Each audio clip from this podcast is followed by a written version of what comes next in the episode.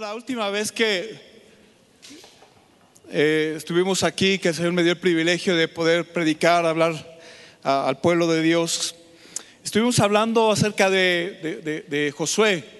Estuvimos viendo cómo su ascensión, ¿verdad?, a ser este líder militar, líder espiritual y político que el Señor estaba levantando sobre el pueblo de Israel. Y bueno, en, aquel, eh, en aquella ocasión vimos que acerca de cómo el Señor hace cosas específicas, pero escoge personas específicas para que hagan algo específico en un tiempo específico. Son muchos específicos, ¿verdad? Pero así es el Señor. Y, bueno, estuvimos viendo esto, estuvimos viendo también eh, eh, acerca de, de todo lo que Él hizo, cómo eh, Él fue de los doce espías y, todo su caminar. Fue como una introducción a este libro de Josué. Pero hoy queremos empezar y sumergirnos, ¿verdad? Ya de lleno en este libro de Josué. Vamos a estar escudriñando esta palabra, hermanos, del versículo 1 al versículo 5 en esta mañana. Queremos abarcar este tiempo. Pero antes de eso quisiera que pudiéramos estar, eh, pudiéramos orar. Y que ahí donde estás en tu lugar puedas inclinar tu rostro. Todos, yo creo que todos queremos entender y comprender la palabra y queremos que el Señor nos lleve a otro nivel de conocimiento y a otro nivel de compromiso con Él. Así que inclina tu rostro y vamos a orar esta mañana. Y Señor, en esta mañana estamos ante tu presencia para pedirte que tú nos ayudes, que tú nos bendigas, Señor. Que tu palabra en esta mañana haga lo que tiene que hacer en cada corazón, Señor. Que nos lleves a tomar, Señor, pasos de fe. Que nos lleves a hacer las cosas, Señor, que a veces no queremos hacerlas, Señor, pero necesitamos, Señor, que tú nos infundas ese carácter, ese poder, esa fortaleza para que nosotros podamos, Señor, dar esos pasos de fe en esta mañana, Padre. Ayúdanos a comprender, a entender tu palabra, la grandeza de tu amor, Señor, a entender el mensaje, Señor, que viene en tu palabra y que muchas veces, Señor, hay un velo y que no lo podemos ver, Señor. Quita ese velo en esta mañana para que podamos comprender la escritura, Señor. En el nombre de Jesús. Amén y amén. Bien, hermano, pues esta mañana vamos a estar estudiando un tema. Este tema se llama, o este tema le, le- le lleva por título, Cruza el Jordán. ¿Cómo se llama el tema? Cruza el Jordán. Así se llama el tema esta mañana. Y lo vamos a estar viendo a través de tres tópicos eh, que los vamos a ir desarrollando. Y te platico en esta mañana, ah, hace, hace varios años, mi hijo el mayor tenía unos dos años, decidimos mi esposa y yo hacer un viaje. Y, bueno, empezamos a, a, buscar a dónde queríamos hacer ese viaje, nos decidimos y decidimos el tiempo y las fechas y todo, ¿no? Y, y bueno, ese, ese viaje lo hicimos manejando, lo hicimos por tierra. Y, y- bueno, ya sabes que cuando viajas por tierra, pues vas, preguntas a alguien, oye, ¿por dónde me voy? ¿Cómo le hago? Y ahí estás con, con ese compadre que les he dicho de los cinco divorcios, a veces vas y les preguntas, ¿no? Y entonces ahí fui, el compadre me dice, no, pues como en unas, unas nueve horas estás allá, ¿no? Entonces ahí hicimos lo que teníamos que hacer, mi esposa y yo, maletas, hicimos todo y, y- soy de los que me gusta madrugar, yo soy de los que me gusta manejar desde temprano, entonces echamos las maletas al carro, echamos todo para que el otro día tempranito nos pudiéramos ir de viaje. Así que el otro día salimos temprano, eh, nos agarramos carretera, la carretera estaba fresca y llegamos, ¿verdad?, hasta, hasta una ciudad y ahí en la ciudad preguntamos, oiga, ¿y cómo, pues, ¿qué, qué camino puedo tomar para llegar a este lugar, no? Y entonces me dice, pues hay dos caminos. Este, hay un camino, pero está muy feo. Y dice, y hay otro camino, pero pues ese está peor. Entonces dijimos, bueno, pues ¿cuál tomamos, no? Pues vamos a agarrar el menos peor, ¿no? Y así que tomamos el menos peor de los caminos. Y bueno, ahí vamos manejando y me acuerdo que, que- que subíamos eh, un cerro y luego lo bajábamos y luego agarrábamos un vallecito y en ese vallecito era puro desierto y después volvíamos a subir otro cerro y después rodeábamos el cerro y después otra vez volvíamos a bajar y bueno, fueron alrededor de unas nueve horas de, de puros cerros, ¿no? Al final, por ahí de las seis de la tarde, después de alrededor de unas 13 horas de manejo, sin comer, ¿verdad? Sin descansar, eh, sudados, cansados y todo. Al final pudimos ver allá a lo lejos el mar más azul y más hermoso, hermanos. Y dijimos, por fin, por fin llegamos a disfrutar este tiempo de vacaciones, ¿no? Después de como 13 horas, después de que mi hijo se levantó, quién sabe cuántas veces, y me preguntó, ¿ya llegamos? ¿Y ya llegamos?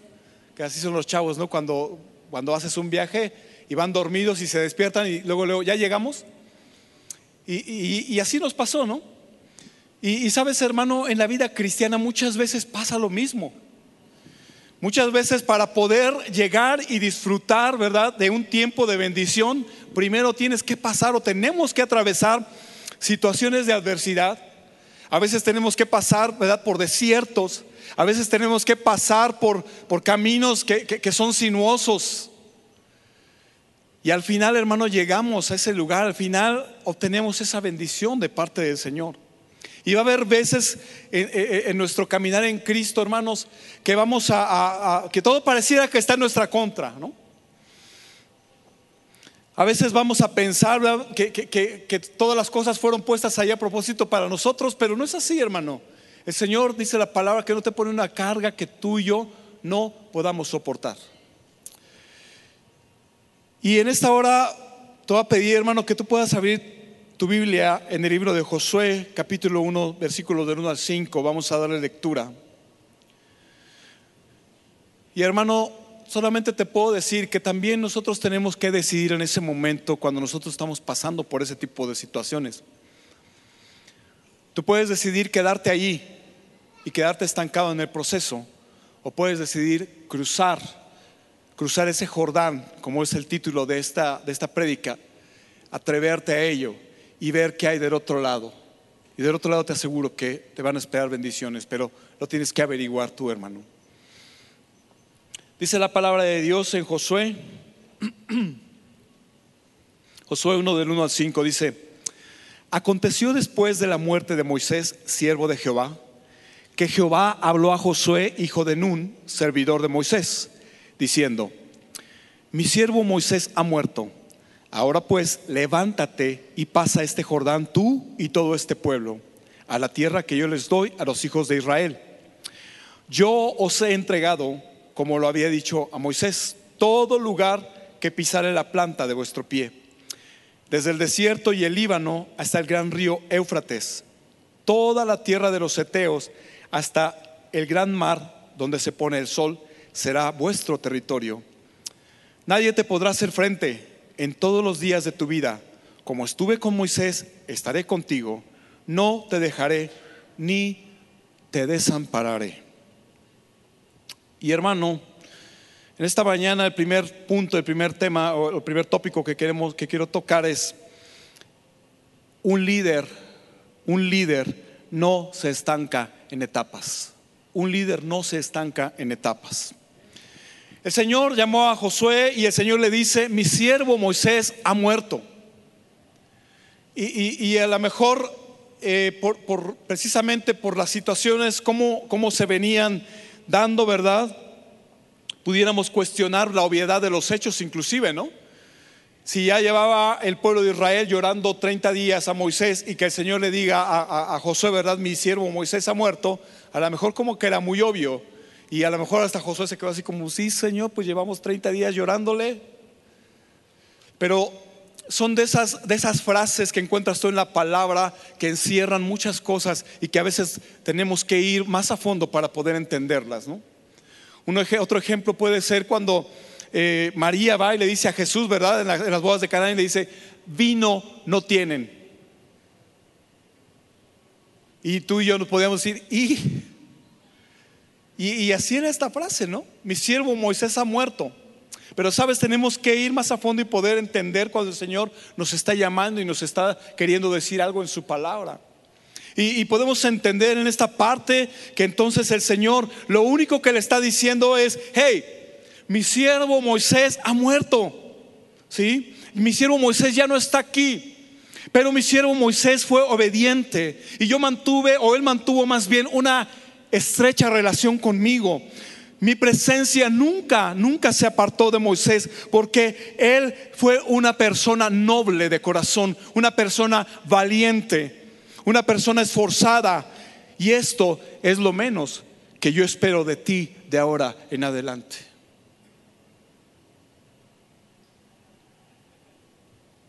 Ya se quedaron todos callados, digan amén, aunque sea, hermanos.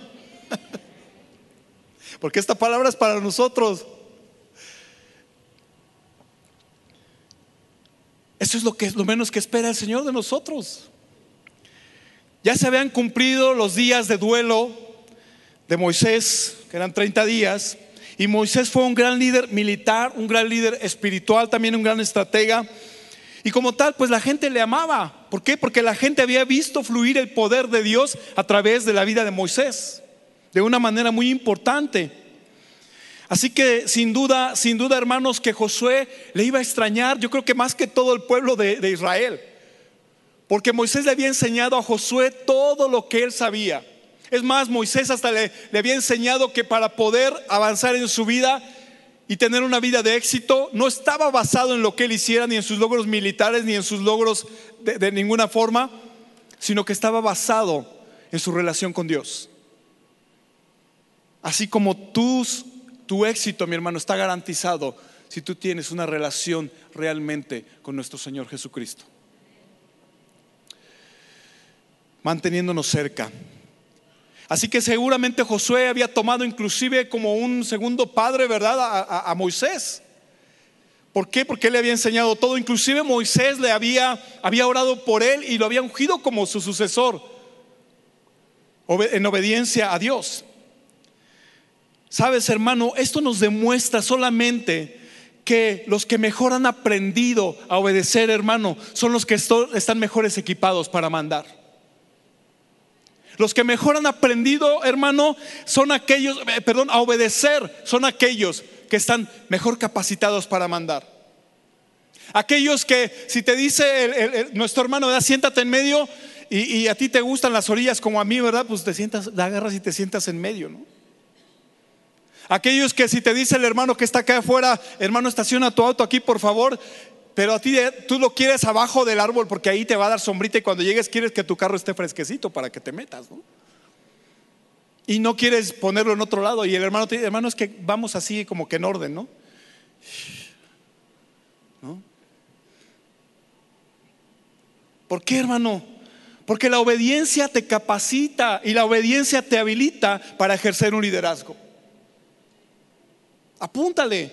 La obediencia te capacita y te habilita para ejercer el liderazgo. En el libro La autoridad y la sumisión de Watchman Nee se enfatiza, solo cuando uno se encuentra con la autoridad de Dios, puede someterse a aquel en quien Dios delega su autoridad. Si tú te has topado con la autoridad de Dios, entonces sabes que te tienes que someter a la autoridad de aquel a quien el Señor le ha delegado una posición de autoridad y que está por encima de ti. Ya sea aquí en la iglesia o sea secularmente en tu trabajo.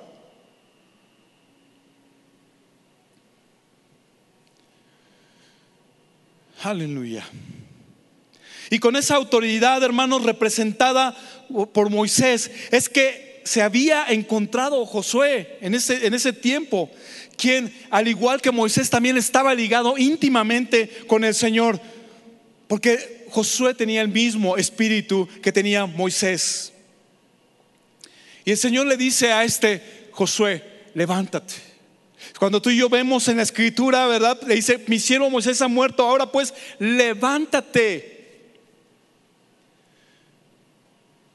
Y nuevamente podemos ver, levántate. ¿Qué quiere decir? Ay, levántate. O sea, ya, ya, me, ya me paré, Señor. No. No se trata de eso, no se trata de que ahorita te pongas de pie, levántate. No, el Señor con esto le está diciendo, hey Josué, levántate, pon manos a la obra, toma acciones. Ya no es tiempo de llorar, ahora es tiempo de actuar. Ya te di chance de que lloraras estos 30 días. Inclusive ese tiempo fue también suficiente para, y se los dio el, Señor al pueblo de Israel para que ellos pudieran pensar en el tiempo o, o, las cosas que ellos habían estado haciendo, sus actitudes que habían ellos estado tomando con el Señor. Era un tiempo de reflexión. Era un tiempo que ellos tenían que haber pasado en la intimidad con el Señor. Era un tiempo que ellos tenían que haber pasado buscando su presencia. Esos tiempos que el Señor nos pone a ti y a mí también. Para reflexionar. Y hermano, en esto quiero ser sensible, en esta parte que voy a hablar en este momento. Porque, sabes, durante este tiempo de pandemia, hermanos, muchos de nosotros perdimos familiares, perdimos amigos, perdimos vecinos, perdimos hermanos en Cristo también. Y, ahora solamente queda un buen recuerdo. Lo recordamos con amor, lo recordamos con admiración inclusive y los recordamos también con respeto. Pero quizá esto ocasionó, hermanos, que nosotros, que tú y yo pudiéramos hacer una pausa en nuestras vidas también. Que hiciéramos inclusive una pausa en nuestro servicio y hasta inclusive en nuestra vida secular. Y hermano, hoy el Señor te dice lo mismo que le está diciendo a Josué, levántate. Hay cosas que hacer todavía. Es tiempo de continuar. Quizá en un momento dado hablaste con tu líder, hermano, que estaba sirviendo y le dijiste, hermano, necesito un tiempo. No me siento en el ánimo, estoy triste, perdí a mi papá o perdí a mi mamá. Y fuiste y le dijiste, hermano, yo quiero un tiempo, pero ahora es tiempo de levantarse nuevamente y comenzar. Quizás estabas estudiando la escuela de liderazgo y tuviste que hacer una pausa. Es más, secularmente, quizás estabas estudiando un curso de capacitación y tuviste que hacer una pausa por el fallecimiento, ¿verdad?, de algún miembro de tu familia. Pero el Señor, hermano, en esta mañana te dice, levántate, porque yo soy tu Dios que te esfuerzo. Siempre te sustentaré con la diestra de mi justicia. Sabes, hermano, aún vienen retos. Debes de cruzar este Jordán que está delante de ti, hermano. El Señor te dice, fortalécete en mí. Deja que yo sane tus heridas. Deja todo en mis manos porque yo hago todo nuevo. Yo cuidaré de ti si tú dejas tus cargas en mí y me sirves.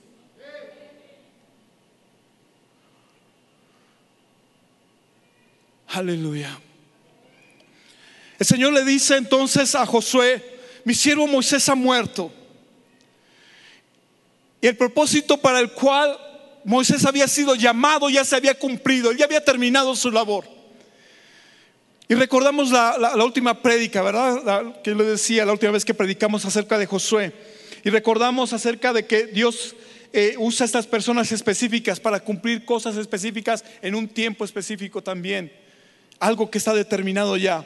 Y hermano, yo te quiero decir esta mañana que nunca sabrás qué pudiste hacer o qué puedes hacer o hasta dónde puedes llegar si no estás dispuesto a averiguarlo. Porque hermano, el que no sabe a dónde va, simplemente ya llegó. Si no sabes a dónde vas, hermano, simplemente ya llegaste. Una parte, otra parte muy importante de este verso más adelante y dice, pasa este Jordán tú y todo este pueblo. Hermanos, vemos en la palabra de Dios que en, algunas ocasiones el Señor le dice, solamente pasen los varones de guerra porque son los que van a pelear. Y, en otras ocasiones le dice que no pasen las mujeres ni los niños, no fatigues a todo el pueblo. Pero en esta ocasión le dice, pasa tú y todo este pueblo que está contigo. ¿Sabes de qué me habla esto, mi hermano? Esto me habla solamente de, de que el pueblo de Dios tiene que caminar en unidad. No hay nadie que camine con su propia visión o no debiera haber nadie que camine con su propia visión dentro de una iglesia, dentro del pueblo de Cristo. Alguien que opine distinto, algunos que caminen de acuerdo a la palabra y otros que caminen de acuerdo a sus propios planes, a sus propios intereses. El pueblo debe ser uno. Ustedes recuerdan cuando es el derramamiento del Espíritu Santo y dice la palabra que estaban todos qué? Unánimes, o sea, en una misma mente. Unánimes y dice que estaban juntos, O sea, estaban todos juntos, pero también al mismo tiempo estaban unánimes. O sea, todos tenían un mismo propósito, todos tenían una misma visión, todos estaban buscando al Señor.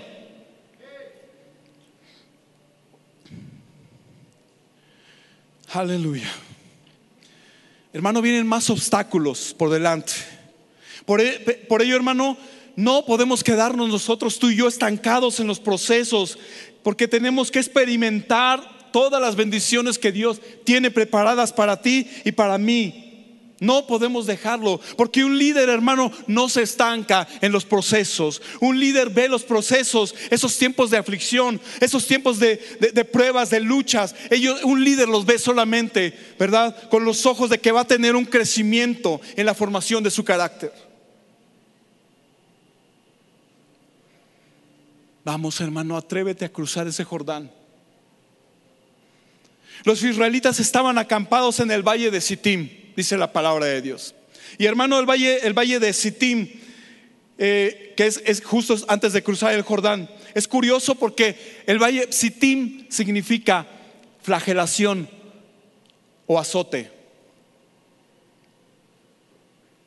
¿Y cuántos eh, hermanos, cuántos nos hemos, nos hemos quedado ahí acampando por mucho tiempo? azotados, hermanos, inclusive por nuestra propia necedad, por nuestro orgullo, por nuestro intelecto, por nuestros deseos egoístas. Ahí estamos atorados, ahí estamos acampando, incluso flagelándonos y lamentándonos y conmiserándonos de nosotros mismos. Aunque, aunque realmente lo que esté sucediendo allí es que estamos recibiendo la retribución por nuestro pecado o por el alejamiento que hemos tenido del Señor. Pero ahí estamos, acampados, en ese lugar de los azotes. El Jordán era el límite entre el desierto y la tierra prometida. Estaban a punto de comenzar una nueva vida la generación desobediente había quedado postrada allí en el desierto. Esta era una nueva generación, una, que, que tenía una mente renovada, una generación con una mentalidad diferente. ¿Sabes? Porque cuando nosotros, hermano, tú y yo vivimos la vida cristiana, debemos de pasar de la antigua vida a una nueva despojándonos, hermano, de nuestros deseos egoístas, renovando inclusive nuestra mentalidad y siguiendo adelante para poseer todo aquello que el Señor tiene preparado para ti y para mí. No podemos pasar a otro nivel, hermanos, si nosotros en nuestra vida hay un pensamiento de esclavitud todavía. Es que, y recordemos las palabras, ¿verdad?, de, aquellas personas que habían salido de Egipto. Cuando empezaron a ver que las cosas se empezaban a, a poner mal, ¿verdad? Cuando empezaron a ver que no había que comer y que no había que beber. Ah, ¿cómo extrañamos esas ollas de carne? O sea, imagínate, ¿no? La mentalidad. Yo no creo que les hayan dado carne. o sea, la carne seguramente era para otras cosas, para, para, la gente bien, ¿no? Mejor regresemos. Hablaban incluso de nombrar a un líder para regresarse al pueblo de Egipto, ¿no? Como si los egipcios iban a decir, ay, miren, ahí vienen otra vez para acá, recíbanos, vamos a matar pollitos y vamos a darles de comer. Vamos a hacerles un molito, unas carnitas, como si los fueran a recibir así, ¿no? Tenían ese pensamiento todavía en su mente de esclavitud. Y a veces, hermano, Pareciera que ese pensamiento lo tomamos también nosotros. Porque a veces también a empezamos a ver las cosas que están sucediendo en este momento, en tu familia, en la sociedad, las empezamos a ver de una manera normal. Y el estándar de vida que teníamos o que tenemos en Cristo es totalmente, hermano, te lo quiero decir en esta tarde, debe ser totalmente diferente al estándar del mundo. Porque el mundo dice, hey, vamos a hacer cosas ilícitas. A fin de que el que, porque sabes que el que, no tranza no avanza.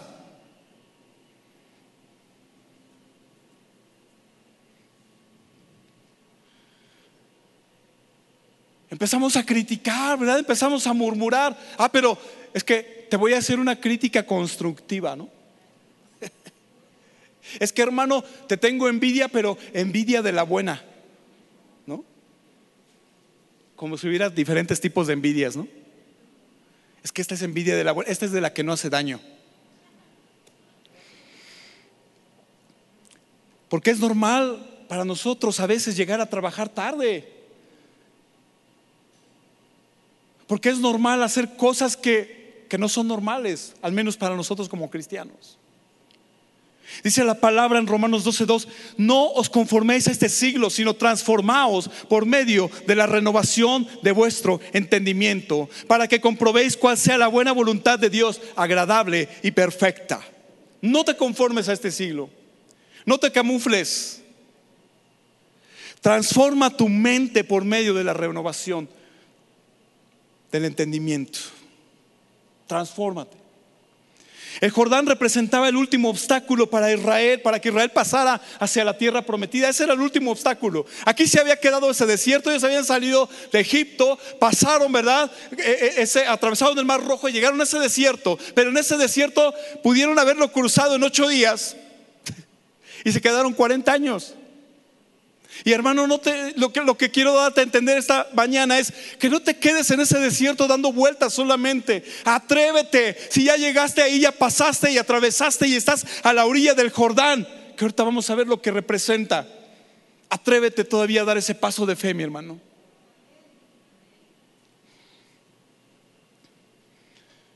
Aleluya. Hermano, en nuestra vida vamos a encontrar diferentes obstáculos que nos van a impedir muchas veces cumplir con, eh, eh, con lo que está marcado para nosotros, con los propósitos de Dios. Este Jordán, hermanos, en el tiempo de primavera, dicen los historiadores, que se desbordaba hasta las orillas. Ahora imagínate a Josué, ¿verdad? Eh, Josué tenía que estar preparado para dar ese paso de fe. ¿Por qué? Porque imagínate que tú eres Josué y que llegas y te dice, atraviesa el Jordán. Y tú te quedas así como que con cuatro millones de personas atrás de ti. Señor, pero pues no traigo lanchas. ¿No, ¿No será posible que nos hagas un puentecito? O sea, también es puesta a prueba la fe del mismo Josué en ese momento. Canaán, hermano, representa la herencia de Dios dada a nosotros como creyentes en posesión por fe. ¿Por qué? Por fe. Dile a que está a tu lado es por fe. La vida cristiana victoriosa es de batallas y de bendiciones, hermano, pero también es de descanso. Pero para llegar a una hay, hay, cosas por hacer, hermano. Canaán es nuestra herencia, es algo que ya es nuestro, pero también exige un esfuerzo por parte nuestra, mi hermano. El tiempo de vagar para el pueblo de Israel ya se había terminado, ¿verdad? El tiempo de vagar ya se había acabado y, habían vagado sin rumbo fijo. El tiempo de la conquista iba comenzando para ellos y es el tiempo de la conquista también para ti y para mí. Dios está con nosotros, hermano, pero es necesario tomar fuerzas para cruzar este Jordán, porque del otro lado nos espera una vida abundante. Hermano, no es casualidad que muchos sucesos, ¿verdad? Históricos en la palabra de Dios, muchos sucesos tan hermosos se hayan tenido que dar aquí en este Jordán. Israel cruza hacia la tierra prometida, pero cruza el Jordán. A orillas del Jordán, Elías es llevado en un carro de fuego y Eliseo toma su lugar como profeta. En segundo de Reyes capítulo 2 lo puedes ver, en este Jordán. Eliseo, ¿verdad? También envía a Namán, ¿a dónde creen? Al Jordán. Lo envía para que se lave siete veces y este sea limpio de su, de su lepra. En segundo de Reyes capítulo 5. Eliseo hace flotar un hacha que se le había caído a uno de los hijos de los profetas en el río y Eliseo la hace flotar allí en el Jordán, segundo de Reyes capítulo 6. En el Jordán empieza a predicar Juan el Bautista ese mensaje de arrepentimiento. Lucas capítulo 3. Allí inicia Jesús y es bautizado. Allí inicia su ministerio público. Entonces, hermanos, la pregunta es, ¿qué hay detrás cuando yo cruzo ese Jordán y cuando yo decido tomar eh, pasos de fe y, caminar y cruzar ese Jordán? ¿Qué me espera del otro lado? Esto, estas bendiciones que tenemos aquí. Que hoy pueda ser ese día en el que tú tomas esa decisión y dices, yo voy a cruzar, yo voy a dar pasos de fe, porque sé que de aquel lado me esperan bendiciones. Pero aguas, aguas. Porque todavía no estaba ganado todo. Igual pasa con nosotros, hermano. Porque todavía pasando el Jordán hay batallas. No creas que, ah, ya voy a, dar un paso de fe, lo cruzo y ya de apechito me la llevo, ¿no? Como dice. Ya, todo tranquilo. No, la vida del cristiano va a ser siempre una vida de batallas y de victorias más. Aleluya.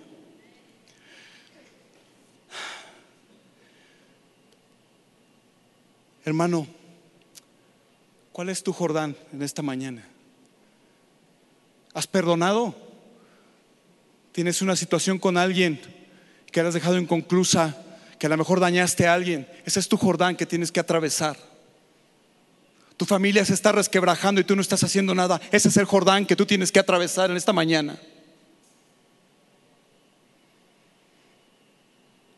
Te has quedado estancado en tu vida espiritual y no has avanzado. Ese es tu Jordán en esta mañana, hermano. Atrévete a cruzarlo. Ese Jordán representa todos los obstáculos que tú y yo tenemos y que a veces hasta nosotros mismos nos ponemos para poder seguir adelante. Es que no puedo, es que no tengo tiempo, es que justifica tus limitaciones y ciertamente las tendrás. Escríbelo. Justifica tus limitaciones y ciertamente las tendrás. Punto número dos, un líder confía en lo que Dios le dice. Josué 1.3 dice, yo os he entregado, como yo lo había dicho Moisés, todo lugar que pisare la planta de vuestro pie. Dios le, hace ver a Josué que él ya les entregó. El Señor no dice, yo te voy a entregar. El Señor dice, ya te lo he entregado. Recíbelo por fe. Es lo que el Señor te dice esta mañana, mi hermano. Hey, yo ya te entregué aquello que tú quieres conquistar.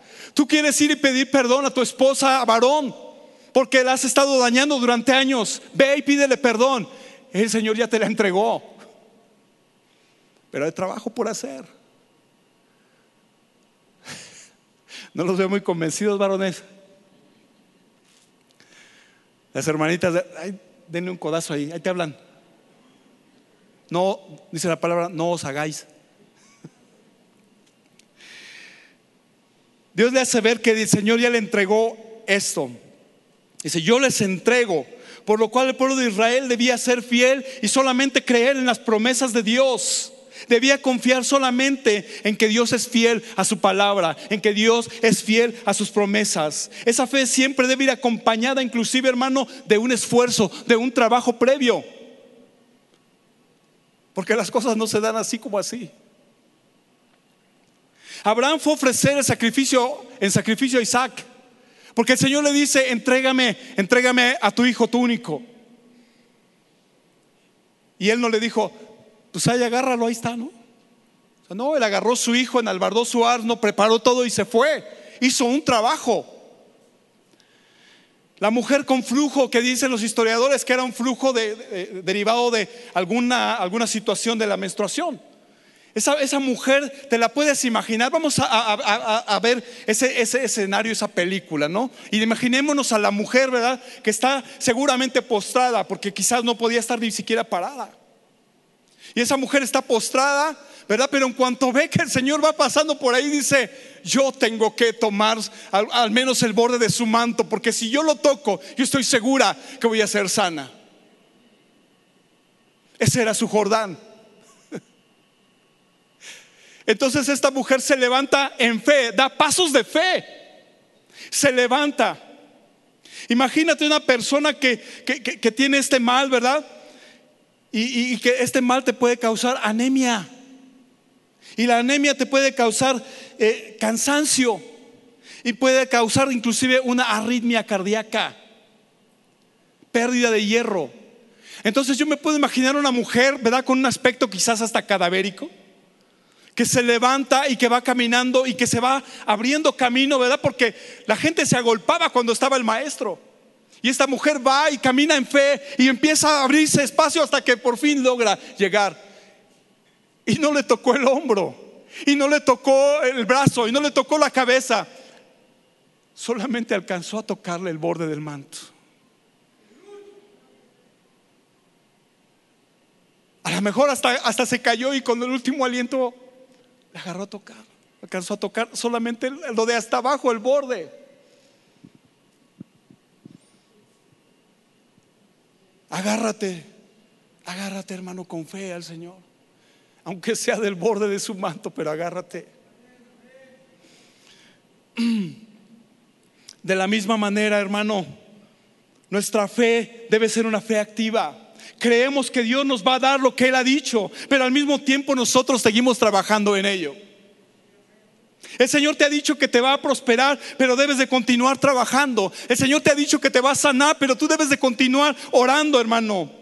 Dios te ha dicho que te va a usar grandemente para llevarte, para llevar su palabra a las naciones, pero sigue esforzándote en tu ministerio. No seas de aquellos que el Señor les da una palabra, de que ellos van a hacer, eh, van a llevar su palabra a las naciones y al otro día van y llegan a su trabajo y renuncian. No, es que es que yo ya me voy porque voy a predicar a Cristo. No, no es así, hermano. Yo recuerdo siempre las palabras de nuestro pastor, él trabajaba y trabajaba medio tiempo. Y cuando el Señor le llamó ya a trabajar a tiempo completo, él tuvo que dejar el trabajo a consecuencia de ese llamado. Y yo te aseguro que ese llamado él lo tenía desde hace mucho tiempo. Recordemos simplemente al rey David. David fue ungido como rey. Pero sabes que Él no tomó posesión hasta después de 12 a 15 años. Pero sabes, el Señor le fue llevando por situaciones en las cuales su carácter tuvo que ser probado. Porque de esa misma forma, mi hermano, tu carácter tiene que ser probado primero.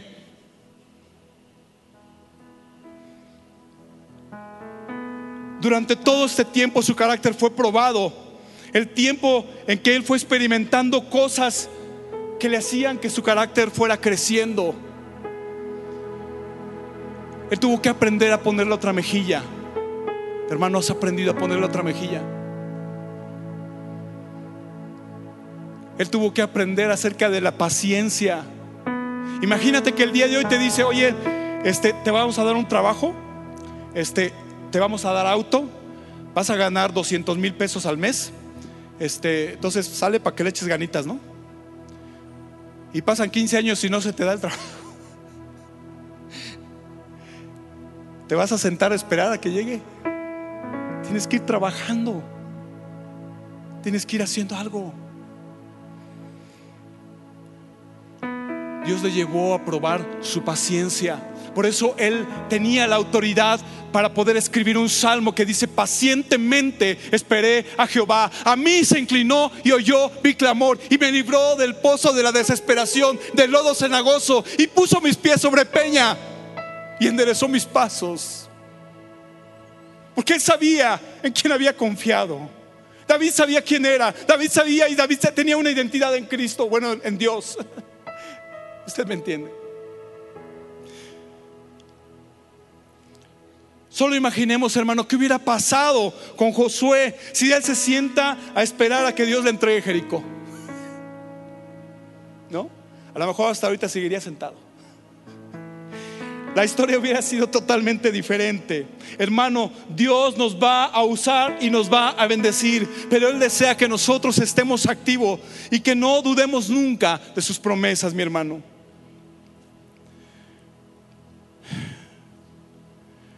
La Biblia dice que sin fe es imposible agradar a Dios, hermano.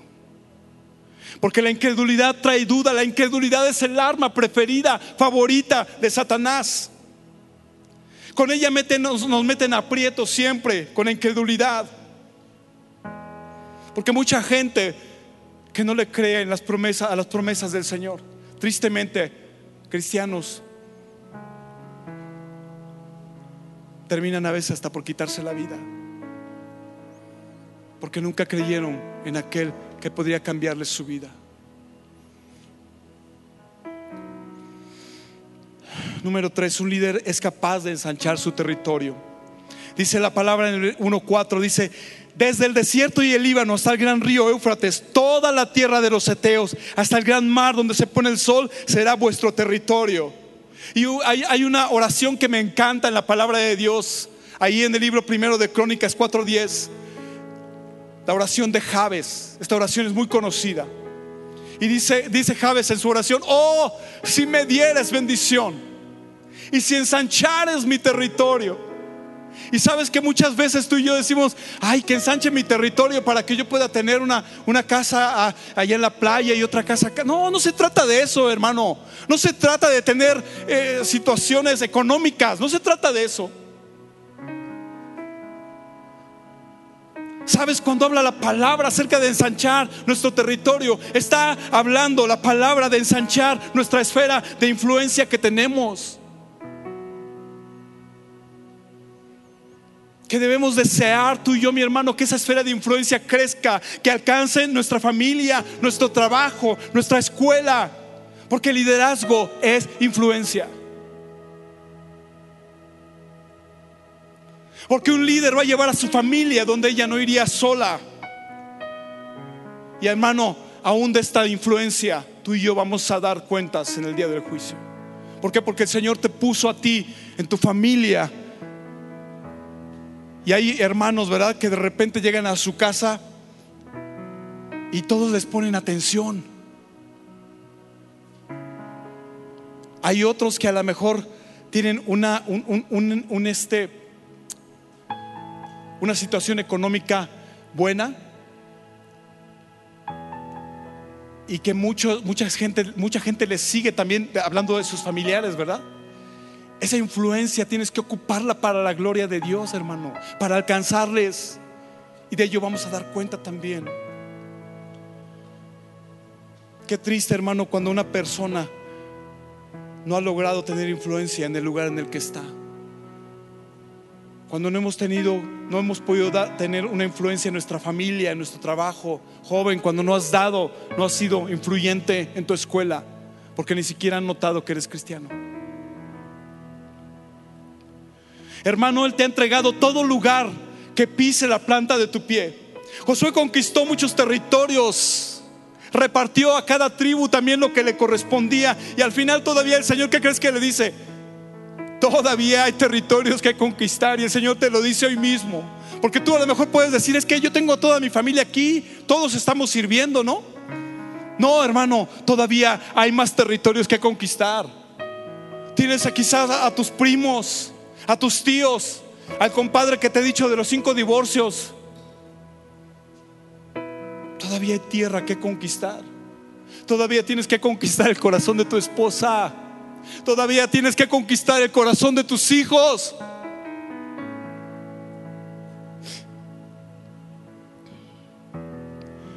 Dios te ha dado la instrucción de conquistar porque un líder conquista. Nadie te podrá hacer frente, dice Josué 1.5. Todos los días de tu vida, como estuve con Moisés, estaré contigo. No te dejaré ni te desampararé. Nadie podrá hacernos frente. Nadie es nadie. Esto se lo dice al pueblo de Israel. Y no era porque Israel tuviera muchos soldados, tampoco era porque tuviera tanques de guerra y armamento, y tampoco era, era porque tuviera las mejores estrategias de guerra, simplemente era porque Dios se los había dicho. Hermano, no es porque tú estés preparado y que hayas estudiado en la mejor escuela.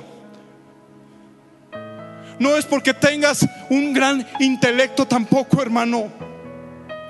No es por tu fuerza y mucho menos por tu atractivo físico. Es porque yo lo digo, dice la palabra de Dios. Y lo que yo digo se cumple, así dice la palabra de Dios.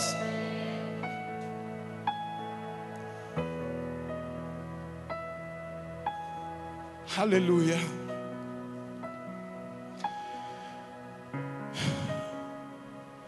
Moisés decía, si tu presencia no va conmigo, yo no quiero ir a ningún lado. Hermano, el Señor te ha dado tu presencia a ti y a mí. El Señor la tenemos ganada, mi hermano, su presencia, porque su palabra es verdad y Él nos ha dicho, yo estoy contigo, no te dejaré ni te desampararé. Cuando pases por momentos de tristeza, yo voy a estar ahí para darte consuelo que necesitas. Si estás pasando por aflicción, yo voy a estar ahí para alentarte. Si estás pasando por angustia, yo voy a estar ahí para apoyarte. Si estás pasando por tiempos de enfermedad, yo voy a estar ahí para sanarte. Si estás pasando por tiempos de escasez, yo voy a estar ahí para sustentarte. Si estás pasando por tiempos de muerte, yo te voy a recoger porque a mis ojos fuiste de gran estima. Hermano, si te has quedado estancado en los procesos, da el paso de fe. Cruza el Jordán. No sabes las bendiciones que hay del otro lado. Inclina tu rostro. Señor,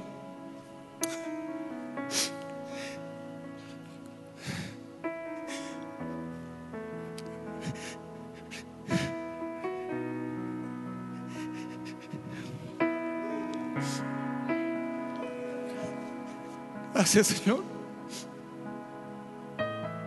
Porque he aquí que tú haces todo nuevo. Y grande eres, Señor. Ayúdanos, Padre. Necesitamos dar pasos de fe. Necesitamos creer más en ti y menos en nosotros, menos en nuestras fuerzas, Señor. Hoy te pido por tu iglesia, Señor, la cual ganaste con tu sangre. Que tu Señor derrames tu gracia y tu favor en cada uno de nosotros. Que nos enseñes y que nos muestres lo que hay más allá de ese Jordán. Que podamos conquistar el corazón de nuestra familia, Señor. Que podamos conquistar donde quiera que vayamos. Que, haya, que hagamos una diferencia en donde quiera que estemos, Señor. Aleluya. Estamos a tus pies, Señor.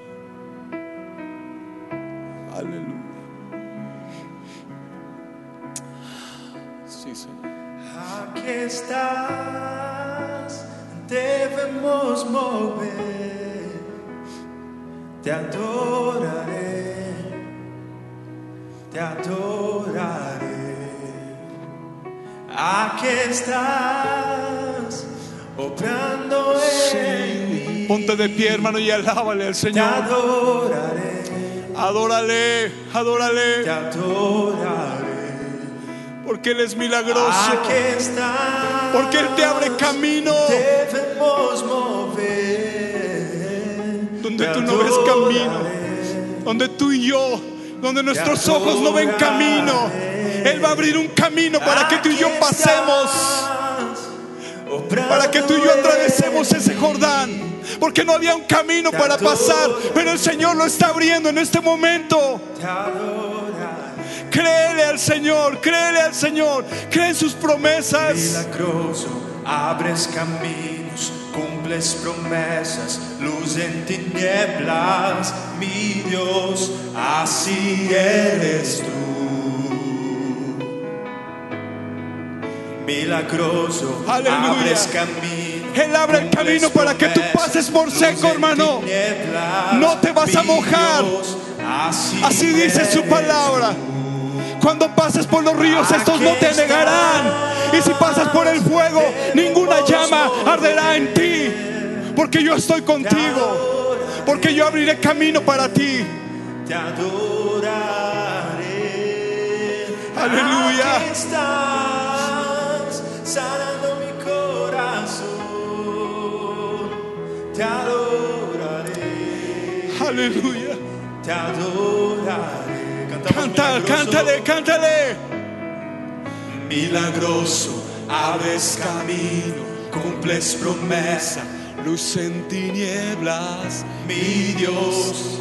Podemos cantar todos y una sola voz. Milagroso, milagroso, Cumples promesas, luz en tinieblas. Una vez más, milagroso.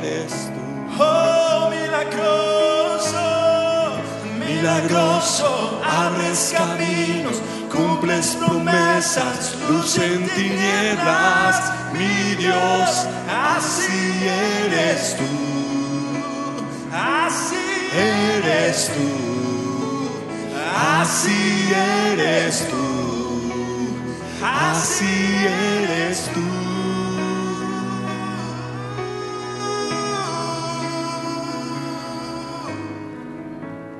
Cantamos, aunque no, amén. Aunque no. Aleluya. Así es. Aunque tú no puedas verlo, hermano, el Señor está obrando. Aunque tú no veas que las cosas se mueven, ahí el Señor está obrando. Aleluya. Aunque no, aunque no pueda ver, siempre estás obrando, Siempre estás, siempre estás obrando. Milagroso, abres caminos, cumples promesas, luz eterna.